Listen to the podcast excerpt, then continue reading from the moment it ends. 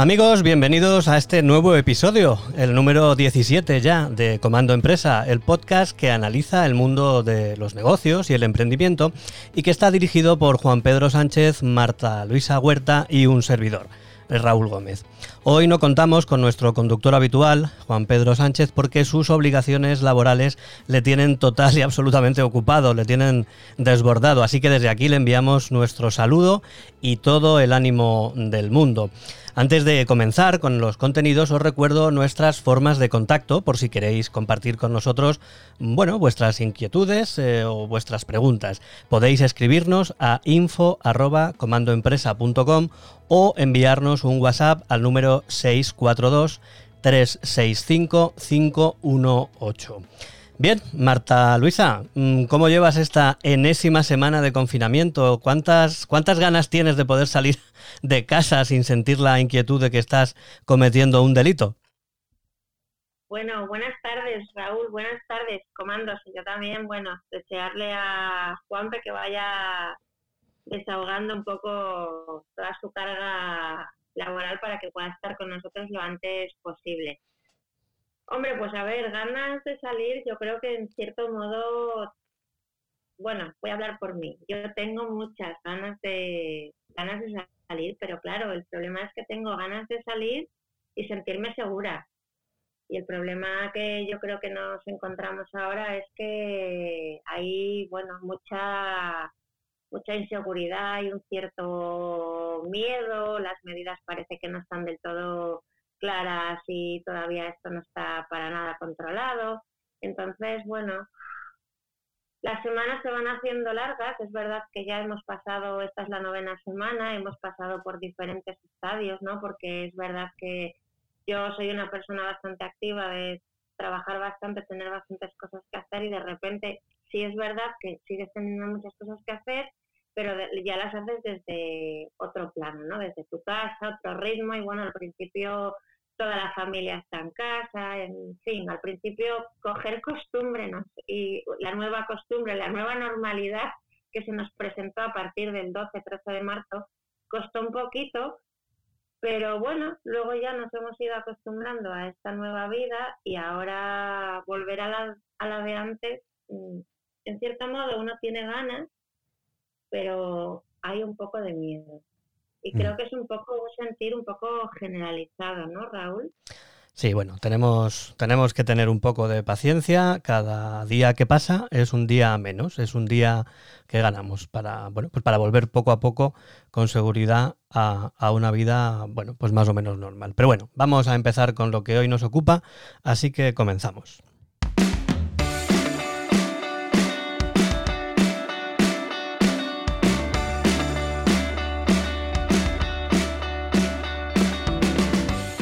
Bien, Marta nos ha preparado una serie de consejos eh, prácticos de estrategia empresarial para estos tiempos tan convulsos de pandemia que estamos viviendo. Así que bueno, todo tuyo, Marta. Muy bien. Pues tal y como comentaba Raúl, vamos a comentar eso. Vamos a analizar una serie de, puntos que lo hemos decidido llamar de esa manera, ¿no? Consejos estratégicos para los tiempos de pandemia. Es verdad que ahora mismo estamos viviendo prácticamente todos los países eh, están luchando contra esta pandemia y entonces, bueno, los actores principales de esta película, aparte de los diferentes eh, estados, son las, empresas, ¿no? Son los actores clave, sobre todo desde el punto de vista de la economía y de la responsabilidad social que esas compañías tienen con, para poder llevar a cabo una buena gestión empresarial. Entonces, los, los diferentes problemas son muchos, ¿no? Pero bueno, para resumir o para, digamos, sintetizar de alguna manera, los diferentes problemas a los que se están enfrentando las, las empresas es eh, debido a que esto es una pandemia a nivel mundial, hay un retraso en, el suministro de materias primas, ¿vale? las demandas de los clientes, bien porque los clientes, algunos hayan cerrado, otros mm, cambien un poco sus necesidades, la demanda de los clientes al final eh, está cambiando. Se están incrementando incrementando también los costes, los costes asociados, por ejemplo, al transporte, a la logística, todo eso se está incrementando. Y eh, los problemas también que están surgiendo dentro de las empresas para proteger eh, todo lo que es la seguridad y salud de los eh, trabajadores. Todo eso unido a que también tenemos una situación de elevado, elevadas bajas por enfermedad derivadas de, de la, del contagio por el COVID-19, con lo cual, en cierto modo, hay escasez también de mano de obra. Parece un poco paradójico porque, por otro lado, también oímos que hay tasas de paro muy altas, pero bueno, hay mano de obra, falta de mano de obra eh, específica. Y luego ya todos los problemas derivados de la importación y la, y la exportación, ¿vale? Entonces, Mm, hemos establecido una serie de puntos, de consejos que podemos eh, enumerar de la siguiente manera. ¿vale?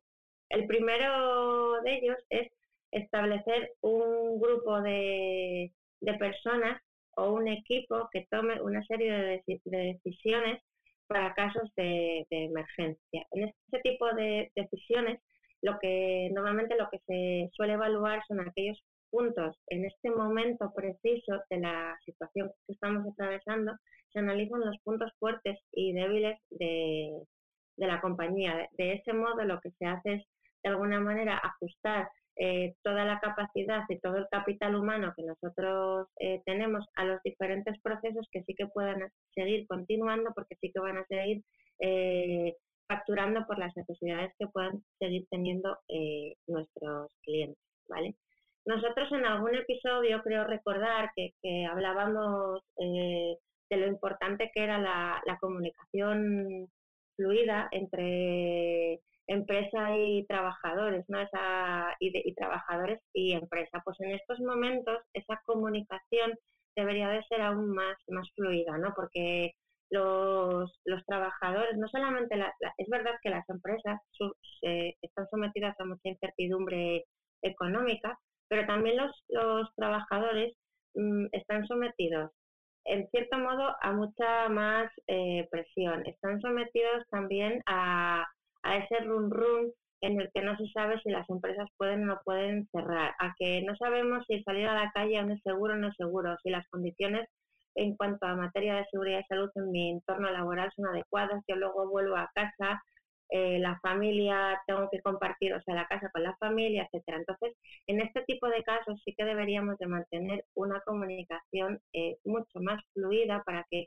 al final todos sepamos un poco realmente lo que está pasando y se, eh, el ambiente sea un poco más distendido y más, más tranquilo, ¿vale? De esa manera, al final lo que, lo que se consigue es un, un es un bienestar de todos los, de todos los empleados, de todos los trabajadores y luego eso mm, de alguna manera también redunda en aumentar incluso la productividad y que el ambiente de trabajo, el ambiente de trabajo sea mucho más, más cómodo, ¿vale? Entonces, otro punto que también es importante, como comentaba al principio, es que nosotros eh, nos encontramos en momentos en los que los suministros de materias primas eh, de alguna manera escasean. Escasean porque se han cortado los vuelos internacionales, las importaciones y las exportaciones también tienen problemas, etcétera. ¿vale? Entonces, ¿cómo podemos gestionar eso? Lo que tenemos que hacer en algunos casos es, bueno, sí, intentar plantearse, pero eso ya sería un poco a toro pasado, tener un stock suficiente, pero que ese ya que ha pasado tanto tiempo, nueve semanas, como estábamos comentando, ese stock que podríamos tener probablemente esté agotado y lo que habría que hacer sería optimizar todos nuestros procesos, o sea, todos aquellos procesos donde la, no haya escasez de materias primas, ¿vale? Y optimizar y eh, en algunos casos incluso aumentar la producción en esos eh, procesos. Es verdad que en algunas industrias que, cuyos ciclos de producción a lo mejor sean muy, muy prolongados, este tipo de situaciones deberían de haberse previsto con muchísima antelación y ese tiempo es verdad que no hemos dispuesto, dispuesto de ¿vale? No, no, de alguna manera quiero decir que no nos han avisado de que el 12, 13 o 15 de marzo nos íbamos a quedar en casa, entonces, bueno, que era importante abastecerse de no sé cuántas toneladas, metros cúbicos o lo que sea de materias primas para poder seguir con nuestro proceso de, producción. Pero bueno, eh, en la medida de lo posible, si un proceso no sale porque tengamos escasez de materias primas, hay que intentar optimizar esa producción hasta otro, hacia otro proceso, ¿vale? Otro aspecto también importante, ¿vale? Es el tema de la tesorería, ¿vale? Esto sería un poco de cara a lo que he planteado, sería un poco orientado hacia, sobre todo hacia la producción.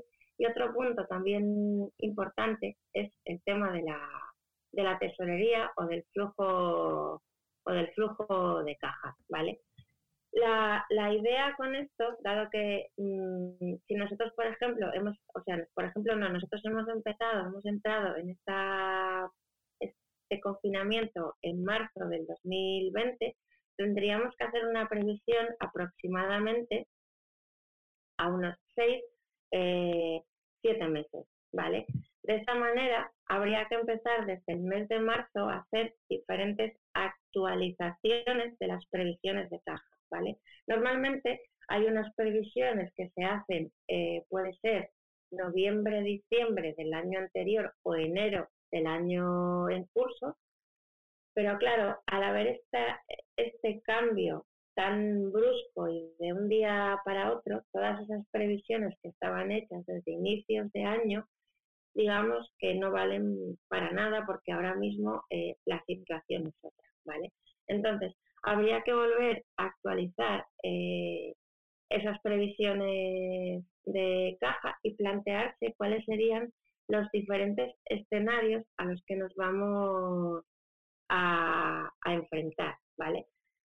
Otra posibilidad para no entrar en, a lo mejor en incumplimientos de pago podría ser también revisar toda la documentación eh, financiera para ver qué capacidad tenemos de poder flexibilizar eh, todos esos pagos que tenemos pendientes o bien con proveedores o bien con entidades eh, financieras, ¿vale? Es verdad que el Estado, eh, el gobierno está sacando normativas que luego Raúl nos, nos comentará un poco más despacio, normativas que, bueno, que de alguna manera mm, minimizan un poco los efectos de no pagar una deuda, ¿vale? Es decir, o de retrasar, de retrasar retrasarse en el pago de, esa, de esa deuda. Pero bueno, deberíamos, sobre todo en marzo, cuando todo se inició y cuando no había ningún tipo de legislación que parece que amparara a, a, los, a los empresarios en ese momento, ¿vale? Habría que haber revisado un poco todos esos acuerdos o seguir incluso revisándolos en la actualidad, ¿vale? Para ver dónde podemos flexibilizar, dónde podemos tener una, una pues eso, una carencia donde podemos tener a lo mejor posibilidades de mm, hacer un vencimiento en vez de a 90 días a 180, aunque eso a lo mejor eh, evidentemente va a suponer un incremento en, en el valor de esa factura, es decir, si yo hoy, por ejemplo, tengo una factura con un determinado vencimiento por un determinado valor y me veo obligado a, a llevarla a un vencimiento posterior a 90 días, pues es muy probable que esa factura se incremente. Pero bueno, a veces esos incrementos tengo que asumirlos para poder afrontar la tesorería de caja y tener ahora liquidez, ¿vale? Entonces, bueno, esos son eh, básicamente los consejos que, se me ocurren eh, plantear en este momento. Y otra cosa también bastante importante es eh, de alguna manera diseñar alternativas. Es decir, nosotros cuando, cuando tenemos una empresa que marcha de una manera normal y de una manera habitual, ¿no? Establecemos una hoja de ruta donde, bueno, pues sabemos a qué nivel de producción o preveemos a qué nivel de producción queremos llegar a los 60 días, cuál es nuestra facturación a los 90 días, etcétera, ¿vale? Al, bueno, haber estallado este, esta crisis eh, sanitaria que deriva en una crisis económica también, todos esos planes hay que reiniciarlos otra vez y reconducirlos, ¿vale? Con la idea de que, bueno, en la medida de, lo posible, no, no nos veamos abocados a un, a un fracaso que luego no se pueda solucionar. ¿Vale? ¿Alguna duda o algo, Raúl? ¿Alguna cosilla que quieras? No, ha quedado claro, efectivamente, claro, el problema más grave al que se están enfrentando los empresarios hoy en día es, eh, era imposible planificar esta situación, era absolutamente impensable. Por lo tanto, bueno, pues mm, aquí de lo que se trata es de hacer, como se suele decir, de tu capa un sallo e intentar eh, de alguna manera adaptarte a la, a la, situación que se ha planteado. Lo que ocurre es que yo lo veo muy complicado. Es decir, aquí va a haber mm, empresas que desgraciadamente mm, me parece que no van a poder sobrevivir. ¿no? Pero bueno, ya lo iremos viendo. Yo espero que estos consejos que tú has dado les, les sirvan a todos y, y bueno, pues vamos a, vamos a seguir.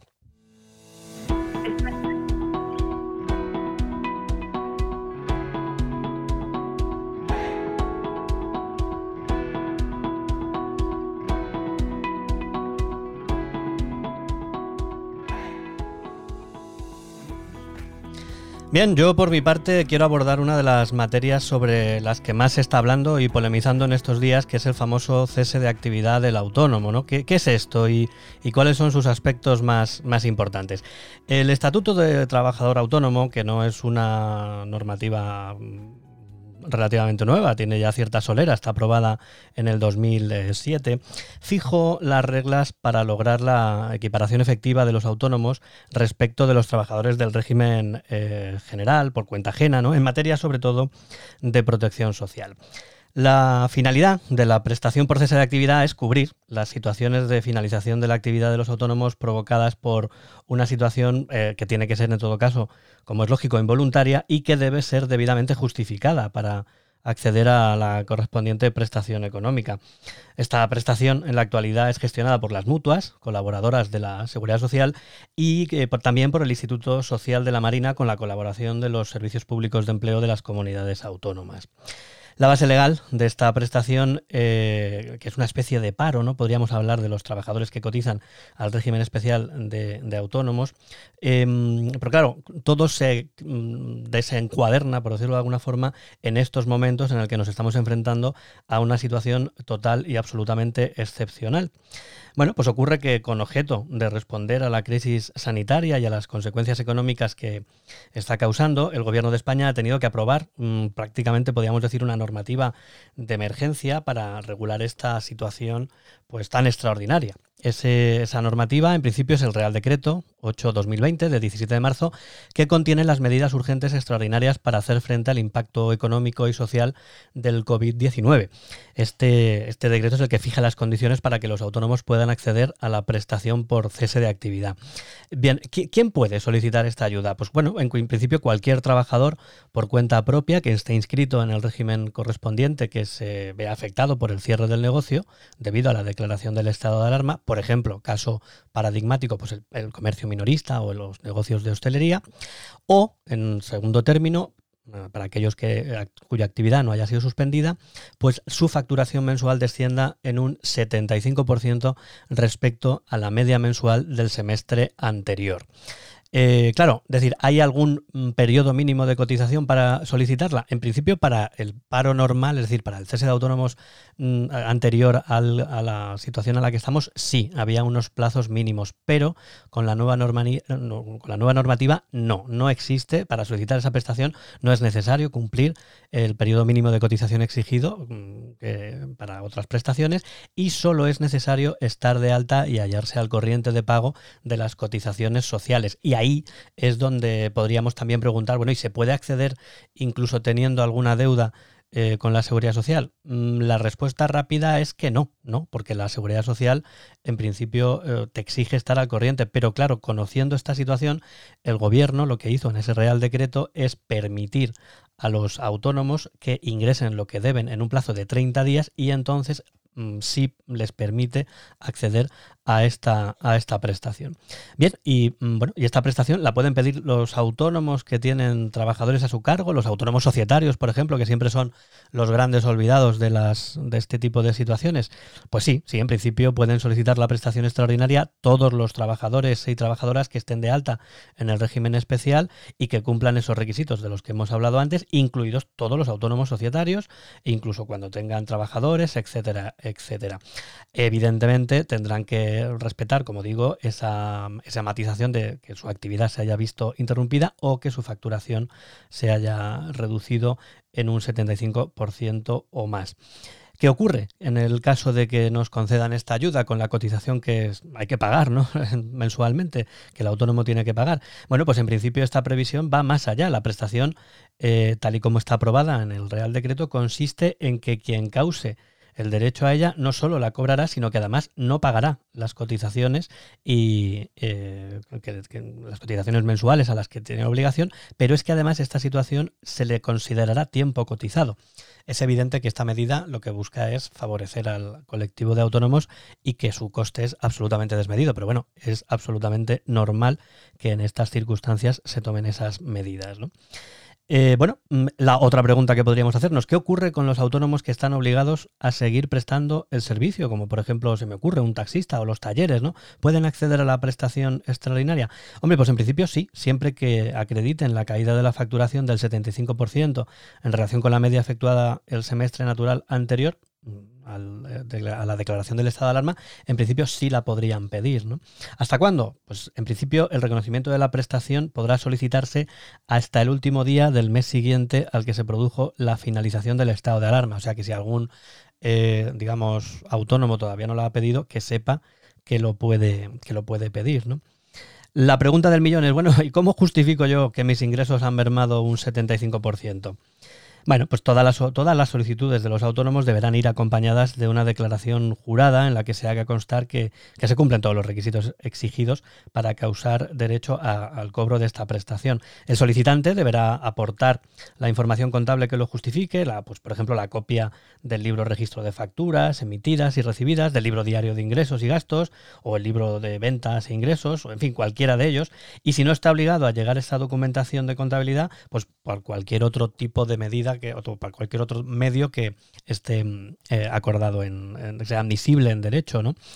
Eh, ¿Cuánto supone? ¿Cuánto cobra el autónomo esta prestación? Pues en principio es el equivalente al 70% de la base reguladora, cuando se haya cotizado por cese de actividad durante al menos 12 meses. E, ese importe del 70%, eh, bueno, pues quien haya cotizado menos mm, tiempo de ese que he dicho, pues va a tener el 70% de la base mínima. Es decir, bueno, pues si la base mínima está en unos 900 euros, pues el, el 70%. Eh, ¿Cuánto tiempo vas a estar cobrando esta prestación? Pues en principio un mes, un mes con la posibilidad de ampliación hasta el último día del mes en que finalice el estado de alarma, en el supuesto de que se prorrogue y tenga una duración superior al mes. Tenemos que tener en cuenta que esta normativa se aprobó al principio de, vamos, quiero recordar que es del 16 de marzo y por lo tanto, pues bueno, es mm, bastante probable que se vayan produciendo eh, digamos, bueno, pues modificaciones y ampliaciones a esta, a esta situación. Eh, otra pregunta que muchas veces se plantea. ¿Hay que pagar la cotización de marzo? Bueno, pues en principio sí que hay que pagar la cotización de los días previos a la declaración del estado de alarma y bueno, sí que también sabemos que se han pagado los meses enteros de marzo, pero la Seguridad Social, la Tesorería General de la Seguridad Social, está pendiente de devolver el, bueno, pues los 15 días del estado de alarma, del día 15 al último día de marzo. Esta, mm, esta devolución en principio se va a hacer de oficio por parte de la Administración, pero también es cierto que nada impide en modo alguno que los autónomos la soliciten directamente a través de los canales oficiales dispuestos por la, por la Tesorería. ¿no? Y bueno, como ya, si Dios quiere, nos estamos enfrentando a una situación eh, de desescalada en las medidas de confinamiento, otra pregunta que entendemos muy adecuada es ¿y qué ocurre con la prestación durante el proceso de desescalada. Bueno, pues los autónomos beneficiarios de la prestación que puedan abrir su negocio al inicio de la desescalada la, cobrarán igualmente en mayo, ¿no? La, ayuda en realidad lo que busca es proteger la falta de ingresos de los autónomos en esta situación excepcional, aunque puedan abrir, ¿no? Y, bueno, busca también contribuir un poco pues a la supervivencia del propio negocio y por tanto lo van a seguir percibiendo por lo menos hasta el último día del mes en el que finalice el estado de alarma. Yo no sé, Marta, si a ti se te ocurre algo más que puedan, que puedan nuestros oyentes tener interés en conocer. Mm, bueno, eh, referente a esto que estás eh, comentando, saber más o menos una vez que presentan también toda la documentación, cuánto tiempo tardarían en empezar a cobrar. O no sé si ahora, que bueno, ya llevamos mucho tiempo porque inicialmente había mucho caos con todo esto, no sé si ahora ya eh, todas estas gestiones de cobro ya se, han ido agilizando. Sí, yo te puedo decir que todas las prestaciones, eh, eh, vamos a ver, eh, que quede claro que esto lo gestionan las mutuas de accidentes y aunque evidentemente han tenido una avalancha, pues las mutuas tienen cierta flexibilidad administrativa o son más flexibles administrativamente hablando que la propia administración. Entonces, mm, yo te diría que todos los autónomos que la solicitaron, el cese de actividad, en los primeros días del estado de alarma ya lo ya han cobrado seguro, vamos, yo todos los casos que conozco lo han, lo han cobrado. Lo que sí ha pasado, y, eso todavía no está bien regulado, lo que sí ha pasado es que se les ha cobrado a todos la mensualidad entera de la cuota de marzo y a muchos, a muchísimos autónomos también se les ha cobrado la mensualidad de abril. Por lo tanto, la Seguridad Social lo que va, lo que está haciendo, no tengo yo noticias de que lo haya hecho ya, por lo menos en los casos que yo conozco, es devolver los 15 días de, marzo y la, y la, mensualidad de agosto, de, perdón, de abril a aquellos que se las ha cobrado. ¿no? Pero bueno, también es cierto que tenemos que ser un poco comprensivos porque mm, eh, las empresas no estaban preparadas para la situación, pero es que la administración tampoco lo estaba. Nadie se esperaba esta, este escenario, un escenario en el que los funcionarios no pueden ir a trabajar, un escenario en el que además los, funcionarios para poder teletrabajar y por la delicadeza de lo, bueno, por lo, importante y lo delicado de los datos que manejan, pues solo pueden teletrabajar cuando se pueda garantizar que las conexiones que van a hacer son seguras, porque claro, robarle de, a un, en este escenario robar datos privados porque haya una conexión con la central de la seguridad social o de Hacienda eh, a través de una casa de un funcionario, pues eso es muy delicado. ¿no? Entonces, bueno, yo pido un poco de paciencia, pero vamos, por lo que, contestando a tu pregunta, los, los, autónomos están ya, yo te diría que todos los que lo pidieron en su momento lo han, lo han cobrado ya. Ah, bueno, pues entonces muy bien, porque bueno, estaba la gente también un poco agobiada en ese sentido, ¿no? Porque, bueno, porque no, no solamente no cobraban, evidentemente habían cerrado, no facturaban y no solamente no cobraban, sino que encima también les, habían seguido cobrando su cuota de autónomos. Es decir, que, bueno, se, puede decir que, que, las cosas se están arreglando. En ese sentido, poco a poco, pues, pues se están arreglando. Pero bueno, la verdad es que, bueno, si algo no queda claro, pues ya sabéis, un correo a info arroba comandoempresa.com o al WhatsApp al número 642-365-518 y trataremos de daros respuesta, pues por ejemplo, la semana que viene. Así que bueno, pasamos a otro tema.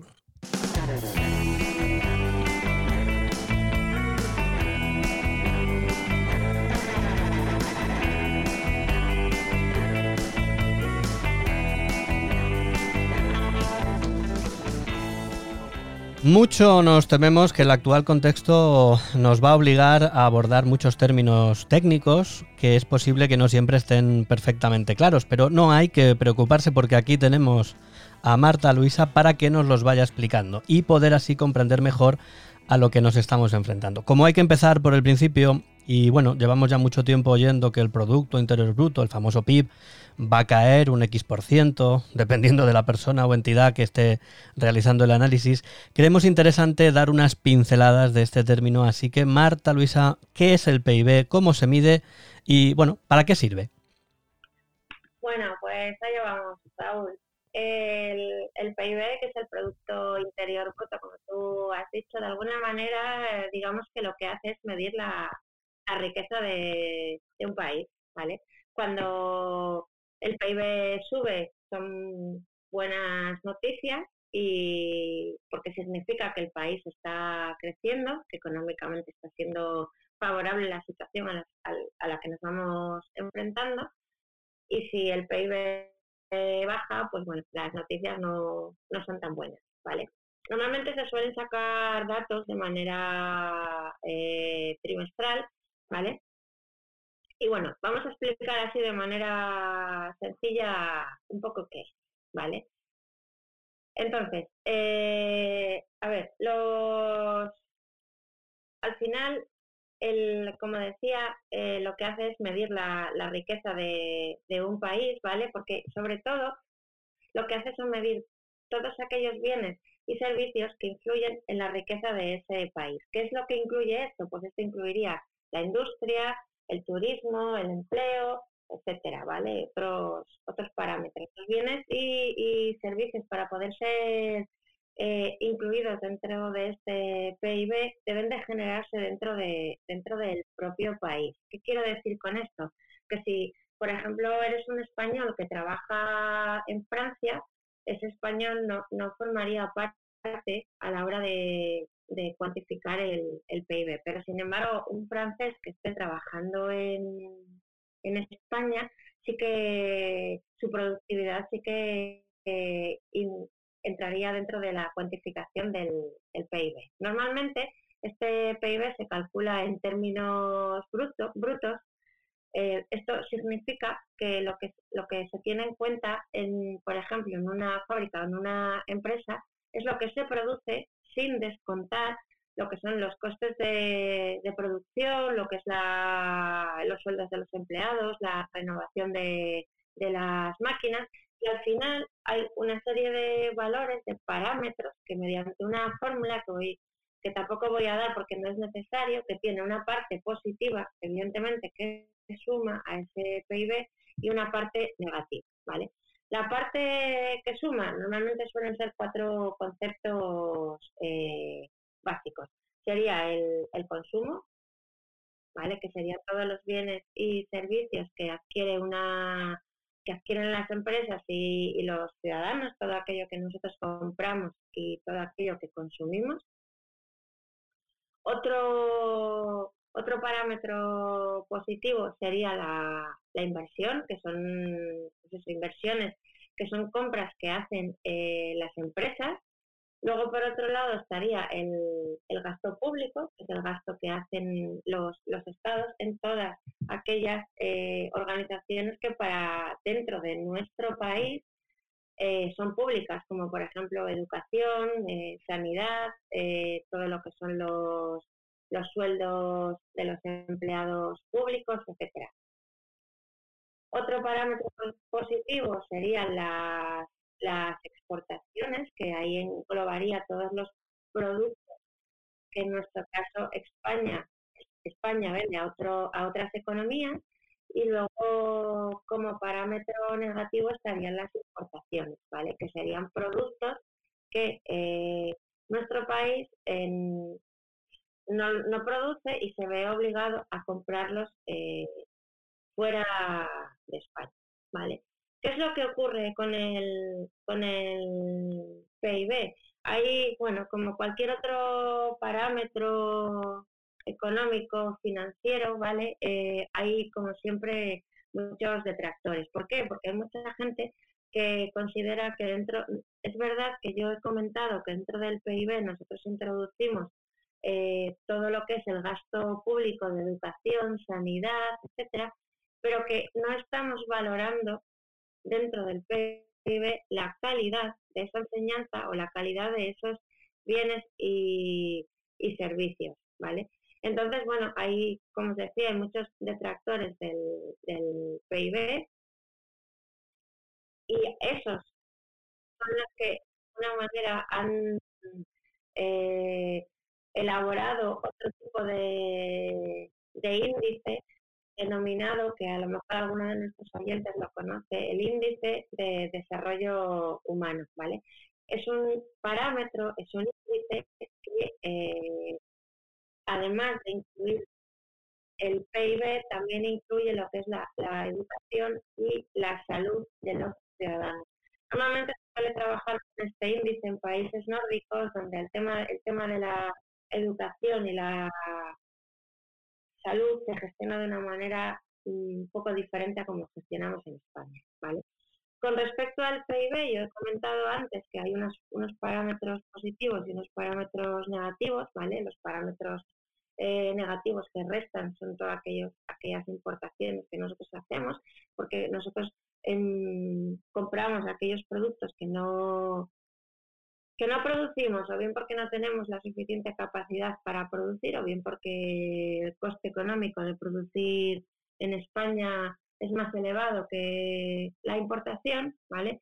Todo eso eh, al final se suma, se resta y eso en el primer trimestre del 2020, donde solamente había 15 días de crisis, nos, nos redujo en 5 puntos el valor del, del PIB. ¿vale? Como he comentado al principio, normalmente estos valores eh, se obtienen de manera trimestral y es verdad que las, las previsiones para el segundo trimestre del año, debido a que mm, el gasto público se ha incrementado muchísimo, hay unos niveles de paro muy elevados, eh, no ingresamos dinero de mm, bueno pues de una parcela que para nuestro país y sobre todo para determinadas autonomías,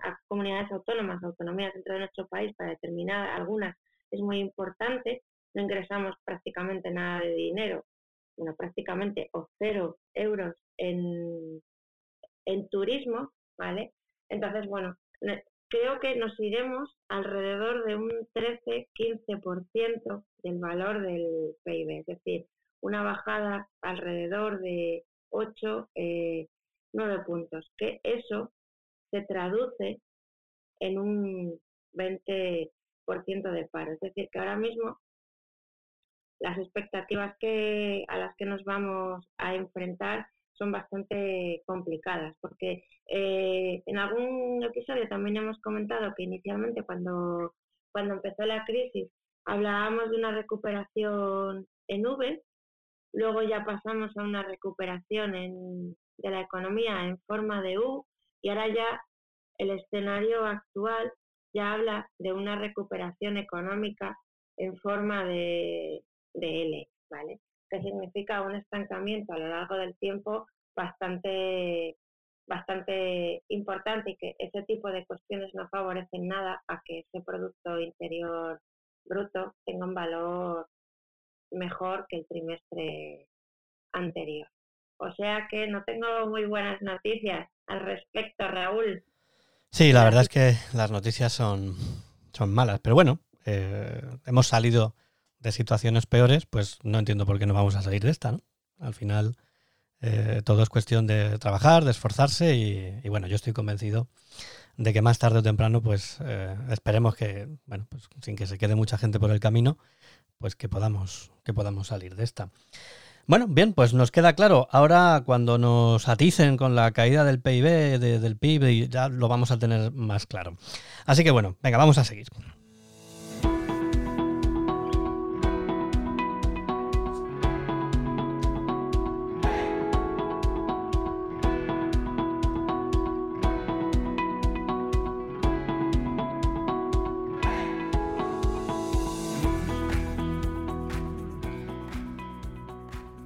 Bueno, pues vamos a ir ya terminando con el episodio, pero bueno, otro de los asuntos legales de plena actualidad es la ampliación, que por otro lado es totalmente lógica, de los plazos que tienen las sociedades mercantiles para cumplir con sus obligaciones durante esta crisis sanitaria.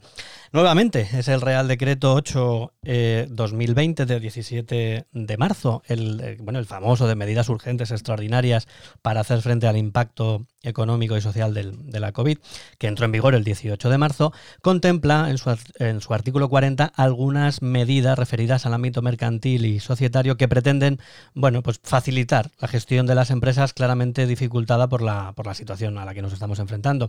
Así como, bueno, pues también allanarle el camino a las decisiones de sus órganos de administración tratando de evitar desplazamiento de sus socios, de sus directivos y de los, de los, bueno, de los propios administradores.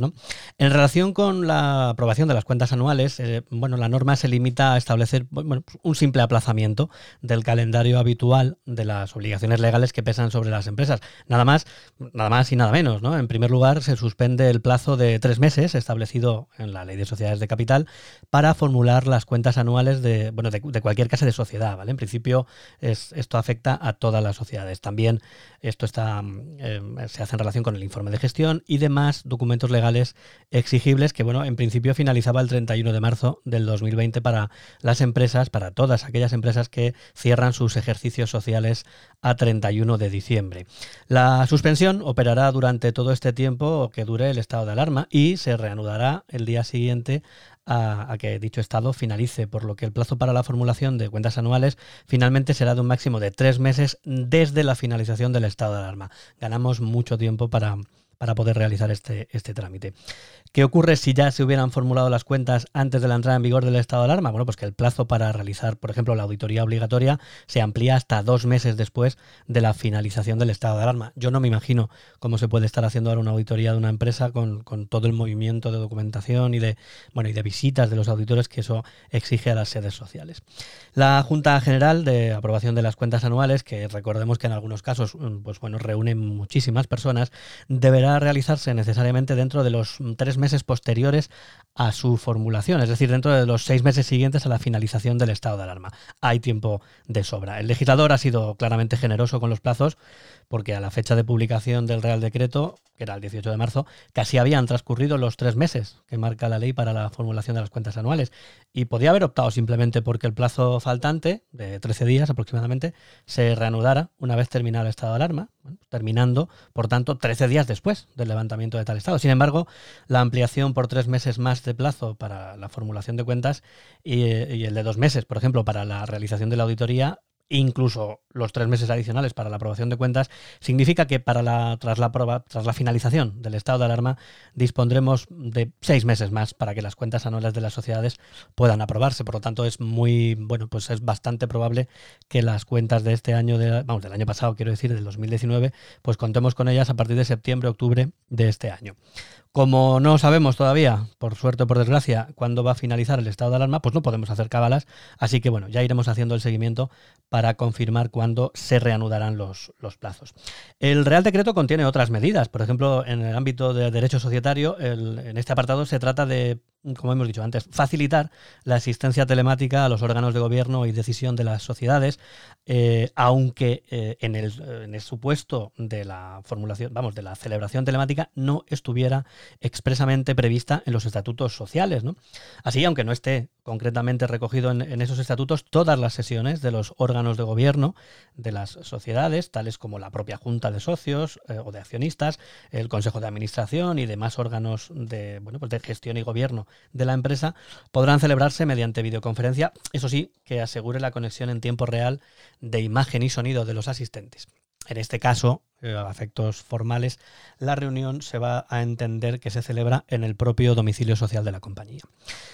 También podrán adoptarse por los órganos, esto no es novedoso, pero bueno, también podrán adoptarse por los órganos de administración o sus eh, comisiones delegadas eh, los acuerdos por escrito y sin sesión, siempre que lo decida el presidente o lo soliciten dos de sus miembros, rigiéndose tal celebración por lo dispuesto, que esto no es nuevo, esto no lo regula, no lo regula el decreto nuevo, en el artículo 100 del reglamento del Real del, Registro Mercantil. Aquí de lo que se trata es que, por ejemplo, en, por correo electrónico la gente se puede facilitar un acuerdo firmando cada uno en su sitio y ese acuerdo se tiene por, por válido. Esto es muy, para temas meramente formales que, no requieran un debate muy intenso, es muy cómodo y bueno, esta es la forma de adaptar la situación de las sociedades a la, a la nueva realidad tecnológica. ¿no?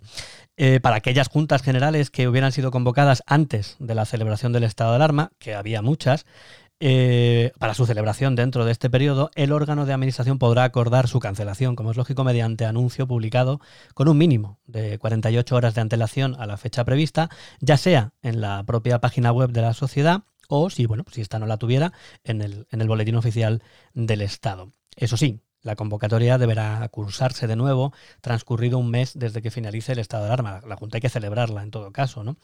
También se restringe el derecho de los socios para poder ejercer su derecho de separación hasta que finalice el estado de alarma o las posibles prórrogas que se acuerden, aunque realmente concurran las causas legales o estatutarias para que esa eh, separación se pueda producir. Básicamente le, pegan una patada al balón hacia adelante. En el ámbito de la disolución de las sociedades, por el transcurso del plazo, por ejemplo, y aunque transcurra el mismo, pues tampoco se pueden disolver durante el estado de alarma. No vamos a andar persiguiendo a un notario para otorgar una escritura que en principio no es urgente. ¿no? Eh, bueno, si concurriere causa legal o estatutaria de disolución durante la alarma, eh, el plazo se alarga dos meses después de que termine esa, eh, esa declaración y además pues eh, los administradores no responden, no, tienen responsabilidad por este retraso. Evidentemente, por mucho que quieran, es posible que no puedan hacerlo. Así que bueno, es relativamente normal que hayan aprobado esto. En todo caso, eh, lo que sí es cierto es que se plantea, a mí se me plantean muchas dudas, enormes dudas, de cómo podrían ejercitarse los derechos en el supuesto de que un socio, por ejemplo, pues careciera de los medios telemáticos necesarios para asistir a la Junta. Bueno, o, simplemente pues eh, aquellos casos también en los que los socios pues no pueden asistir. Eh, por ejemplo está enfermo o, bueno está cuidando a un familiar.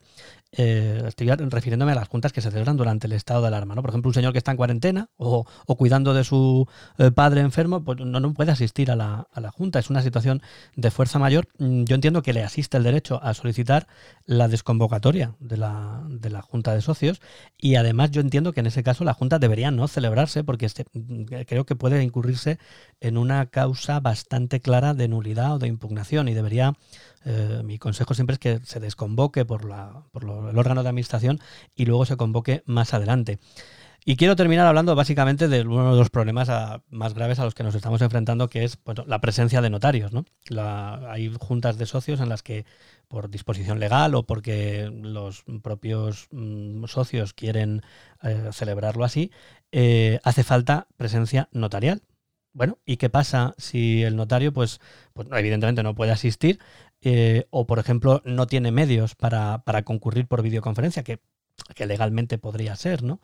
Bueno, pues la verdad es que no sabemos muy bien eh, qué solución legal puede tener esa situación. Estamos viviendo todos los profesionales momentos en los que vamos organizar una firma de un protocolo notarial con un notario ahora mismo es muy difícil, es muy complicado, o sea que en este sentido hay que tener mucha paciencia y yo desde luego creo que el mejor consejo que podemos dar es que de alguna manera se pospongan todas las celebraciones para cuando esta situación, que además la ley lo permite, para que cuando esta situación haya, haya pasado. Esta, esta es una situación de emergencia clara, ¿vale? Y justifica, pues, mm, e incluso yo justifico la imposibilidad de, legislar con total precisión jurídica por parte del, gobierno. Las medidas, bueno, pues yo con las, las, medidas que adopta el gobierno las considero bastante acertadas, aunque tienen algunos interrogantes, pero bueno, en ese sentido yo estoy bastante satisfecho de, de lo que, bueno, pues de la estrategia que está adoptando el gobierno a pesar de lo complicado que es todo.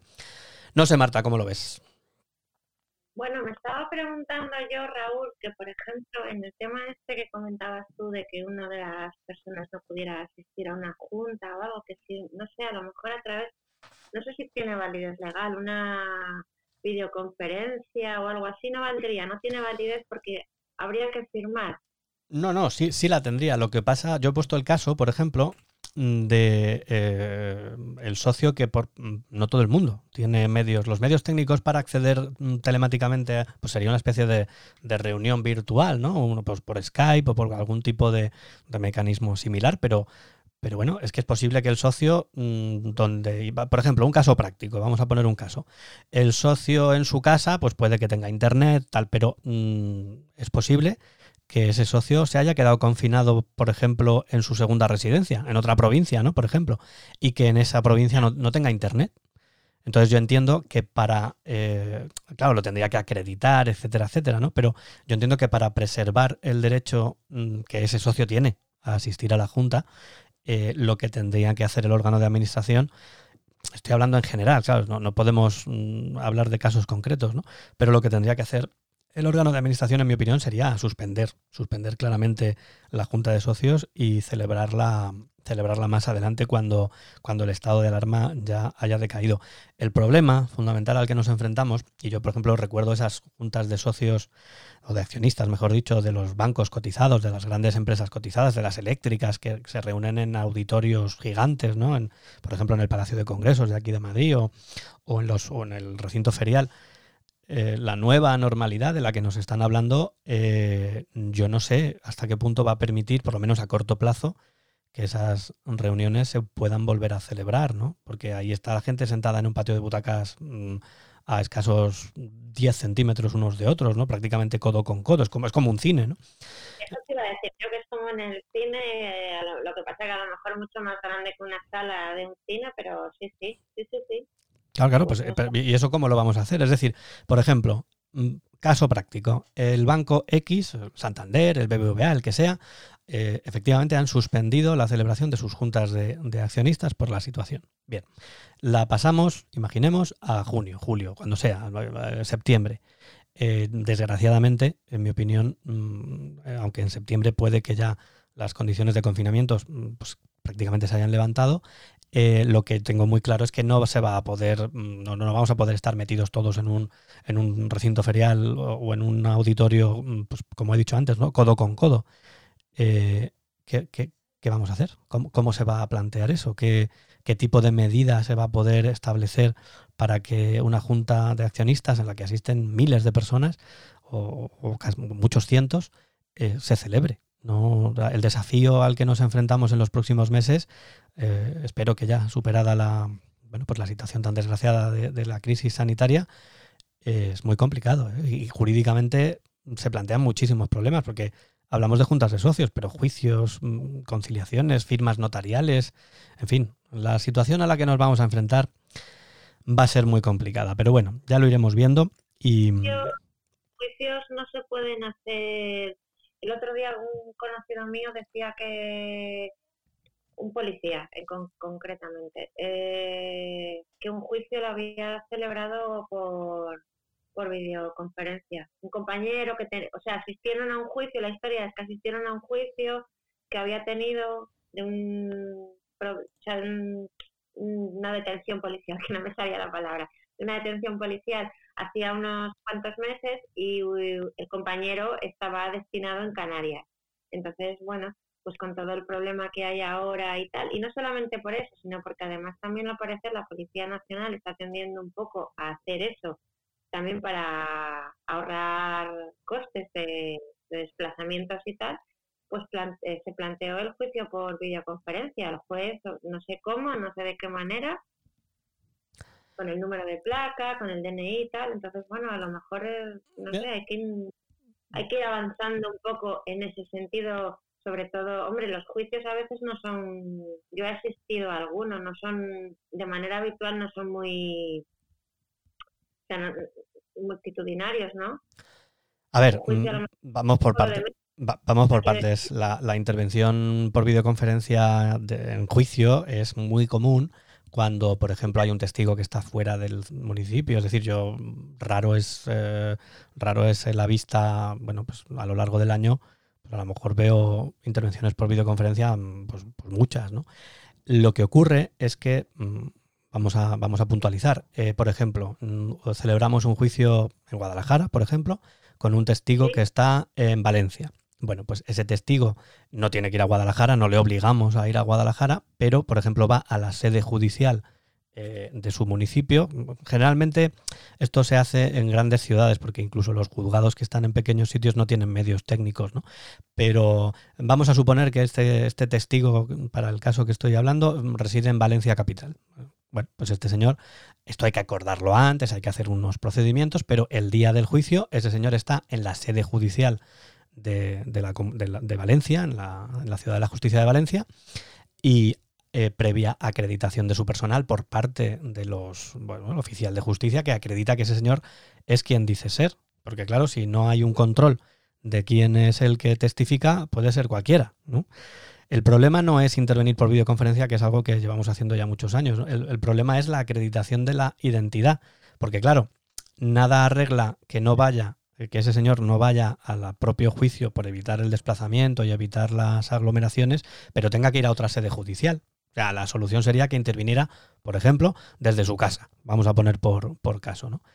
Bueno, mm, tecnológicamente podría haber algún medio para poder autentificarlo mediante el DNI electrónico, etcétera, etcétera, pero ahí sí que es cierto que la Administración española todavía no está ni de lejos, la Administración de Justicia, quiero decir, todavía no está ni de lejos preparada para eso, ¿no? Entonces es un desafío, como he dicho, es un desafío al que nos enfrentamos en todos los ámbitos, tanto mercantilmente, desde el punto de vista jurídico, quiero decir, tanto mercantilmente como tú, decías que los juicios no son muy multitudinarios. A ver, el juicio en sí puede que no, porque en el juicio hay dentro de sala, pues cinco, seis, dos, eso no es el problema. Pero fuera y en, los alrededores, como se suele decir, se produce una verdadera aglomeración de gente que, que, no, yo, en fin, yo conozco sedes judiciales en las que no es posible no ya mantener una distancia de dos metros de, de, seguridad, es que es de 20 centímetros. O sea, no se puede, no, no hay espacio, ¿no? Yo, en fin, no quiero poner casos concretos, pero, pero hay sedes judiciales que no, no van a permitir que se pueda volver a operar en las mismas, por lo menos hasta que esta situación pase, si es que se quieren conservar esos, esos, eh, bueno, pues esa distancia social, ¿no? Porque no, no, no, no, va, no, no se va a poder, no, no, no, hay, no hay espacio material para hacerlo. Así que bueno, ya nos iremos, ya nos iremos enterando de qué soluciones nos plantean. Yo por eso soy muy, muy pesimista en el sentido de que la eh, retomar la actividad judicial en cuanto a la celebración de vistas, eh, bueno, mm, la prueba la tienes en que normalmente cuando a ti te suspenden una vista en, porque ya está señalada, por ejemplo, yo tengo una el lunes que viene en Málaga. Eh, normalmente cuando a ti te suspenden una vista, lo que te hacen es que te mandan una notificación y te dicen, mire usted, esta, vista ha quedado suspendida, imaginemos que es la del lunes, el día 11 de mayo, queda suspendida y queda nuevamente señalada para tal fecha. Bueno, pues esta situación en la que estamos eh, no permite eso. Las vistas se están suspendiendo con una mera resolución en la que se, bueno, pues se cancela la vista, pero no se vuelve a señalar. No se dice, bueno, pues en septiembre. No, es que, es que no sabemos qué va a pasar en septiembre, ni si me apuras en octubre y ni si me apuras en diciembre, ¿no? Porque no. Eh, esto no es abrir un bar, no es en un bar, pues bueno, más o menos puedes controlar, pero en una sede judicial es que ahí va a haber una aglomeración siempre, ¿no? Es como, como el corte sí. inglés en rebajas. En rebajas, eh, sí, es verdad, yo algunas veces que he estado en algún juzgado también, recuerdo, por ejemplo, el de la Plaza de los Cubos en Madrid, el juzgado de lo social, ¿puede ser? Sí, bueno, ahí se montan unas que no veas. Y bueno, eso es como lo que tú dices, como o como se suele decir aquí en Madrid, la, la M30 no la punta. Y bueno, y también eh, una cosa, que tú al final, bueno, es, es como de formación profesional que cada uno lo lleva a su, a su terreno, tú te lo llevas al terreno de los juzgados y los juicios y tal. Supongo que los oyentes saben que yo soy profesora eso es otro problemón, Raúl. Sí, bueno, pero, pero por ejemplo, ahí te, vamos a ver, por supuesto que lo es, ¿de acuerdo? Eh, innegablemente. Pero el, la tele... La tele... confinamiento y todo eso, ¿sabes cómo te digo? O sea, por el confinamiento, perdón, por el hacinamiento, porque las aulas están dimensionadas para 25 personas y, y entran 26, pero yo no puedo no puedo duplicar, los centros no, no están tampoco... No bueno, mm, a ver, sí, sí, sin querer desmerecer, ¿eh? por supuesto, sin querer desmerecer, porque todo tiene su importancia, eh, eh, salvando las distancias, eh, como esto es una situación de emergencia, yo creo que nadie lo discute, de emergencia, pues bueno, se han adoptado medidas de tele, tele, teleformación, plataforma, no es la solución, evidentemente, para nada, no es la solución, porque una, mm, bueno, una clase por internet pues no es exactamente una clase presencial, ¿no? Eh, pero bueno, más o menos, más o menos podéis dar clase, más o menos, mal, mal, mal, mal que bien, podéis dar clase. Pero es que nosotros no podemos celebrar juicios. Y, y, y, y si nosotros tenemos una, un retraso secular en la Administración de Justicia española y nos tiramos sin juicios hasta, por poner un ejemplo, diciembre, que es que puede estar encima de la mesa esa situación. Eh, bueno, pues yo no sé. Mira, el otro día eh, me mandaron el protocolo de seguridad que va a haber, de seguridad sanitaria, se entiende, que va a haber en los juzgados de Madrid. Eh, en la gran sede mm, judicial de la parte civil de Madrid, bueno, es un edificio que tiene varias plantas y hay, no sé si, no recuerdo, no sé si hay seis, no, cinco ascensores, ¿vale? Y ese edificio tendrá ocho o nueve plantas, no, no recuerdo tampoco. Si, si aplicamos el protocolo, en ese edificio mm, solo se va a poder subir una persona en cada ascensor. Mm, no ya te digo yo que no se puede. No se puede, porque solo en subir todos y en bajar todos a, su sitio, eh, yo calculo que eso es media jornada. O sea, no, no, eh, que no se puede. Pero no porque no queramos. Es que además, si te vas por las escaleras, lo que ya no haces es respetar la, distancia de seguridad ni de lejos. Es una escalera que tendrá pues, metro y algo, de metro y medio de, de ancho, ¿no? Entonces, el desafío al que nos enfrentamos mm, formalmente hablando, no ya, no ya digo por problemas sanitarios, sino para respetar esa distancia de seguridad y esa, distancia social que han llamado, pues chica, yo no lo veo, no lo veo. Que, lo, que, evidentemente va a incidir en todo, las clases, yo por ejemplo, claro, ¿cómo se van a meter 30 mm, personas en una clase codo con codo? No, no, no es viable, no, no se puede. O incluso en los restaurantes, es decir, es que no, no lo sé, no, no tengo muy claro ¿eh? qué va a pasar. Ya, ya lo tendremos que ir viendo porque, porque yo entiendo que las normas se van a tener que ir adaptando a la, a la situación que se va a ir produciendo. Sí, sí. alguna vez lo hemos dicho que esto ha sido un tsunami y yo creo que, bueno, muchas cosas están así entre comillas como, como parcheadas, ¿no? Para, bueno, para intentar salir adelante y bueno, y a veces prueba error, a veces con más o menos acierto. Entonces sí.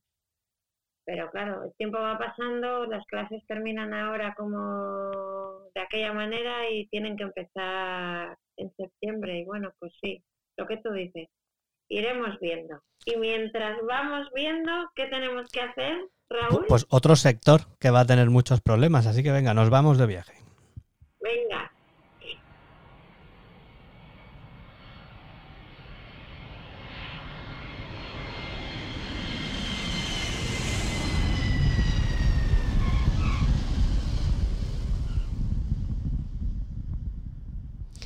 Pues para no romper la costumbre y para seguir las tradiciones que tienen que ser respetadas, vamos a ver a quién mandamos a la isla de Pascua, de Pascua y a Hawái esta, esta semana. A ver, Marta, empieza tú. ¿A quién mandamos a la isla de Pascua? Pues vamos a mandar a la isla de Pascua al señor Mark Rutte. A ver. ¿Quién es Mark Rutte? A ver, un momento que lo, lo mandamos ahora mismo. ¿Y ese señor quién es? Pues es el primer ministro holandés, que no me gusta nada la, la poca consideración que tiene a los españoles y a los italianos, en especial, en este caso, en nuestro caso, a los españoles. Bueno, pues nada, se, va a tirar allí un tiempo, ¿eh? porque los, con los vuelos suspendidos no sé yo cómo lo vamos a hacer, pero bueno. Bueno, pero su país como bajo su criterio funciona también, igual funciona igual de bien sin primer ministro, igual no le echa mucho de menos, ¿sabes? O sea que... También, es verdad, también es verdad.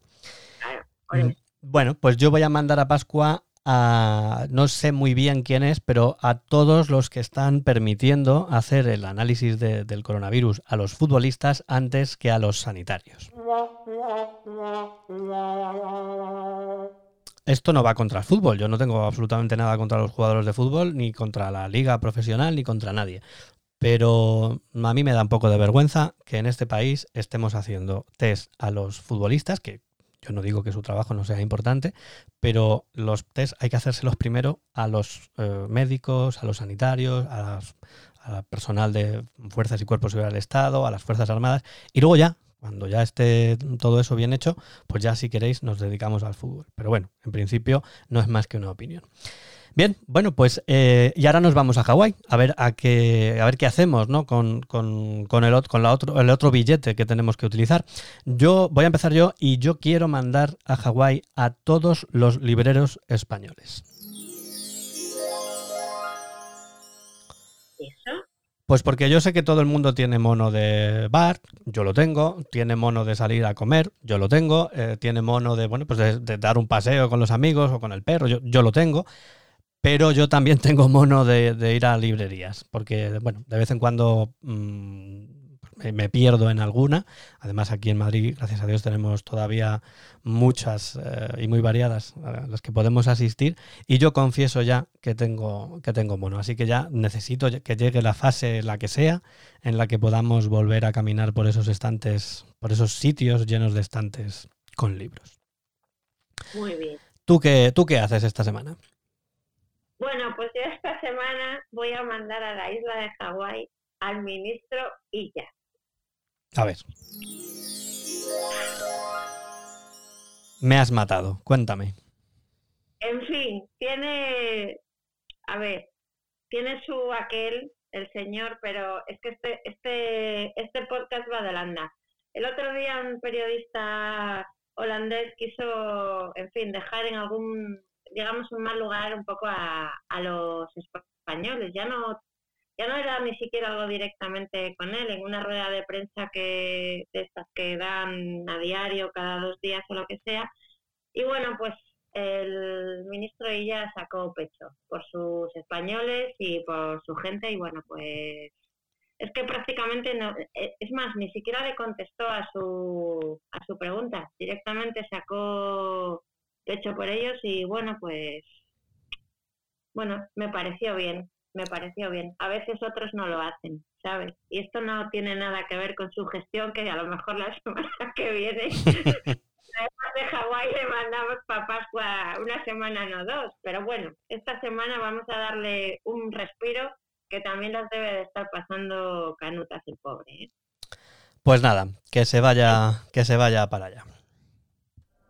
Muy bien.